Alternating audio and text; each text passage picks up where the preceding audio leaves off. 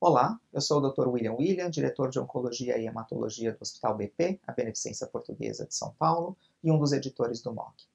Estamos na ASCO 2019, uh, onde foi apresentado os dados do estudo NEOSTAR.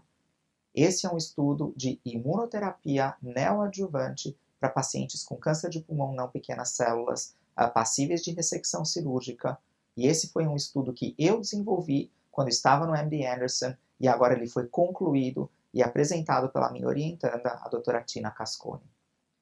Esse estudo randomizou pacientes para receberem nivolumab monoterapia neoadjuvante versus nivolumab e ipilimumab em combinação com o tratamento neoadjuvante.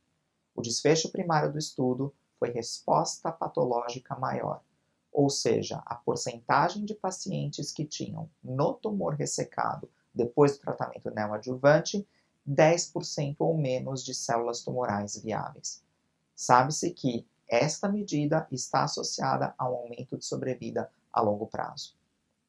Nesse estudo, os pacientes que receberam nivolumab como monoterapia tiveram uma taxa de resposta patológica maior de 17%.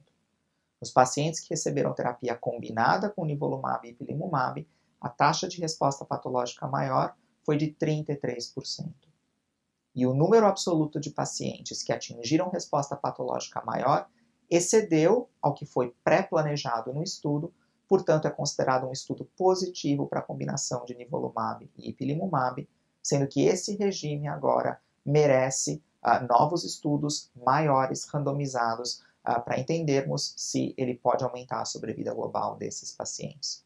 Um ponto importante é que devemos tomar cuidado com a toxicidade desses esquemas, ela não foi proibitiva, mas a toxicidade acontece.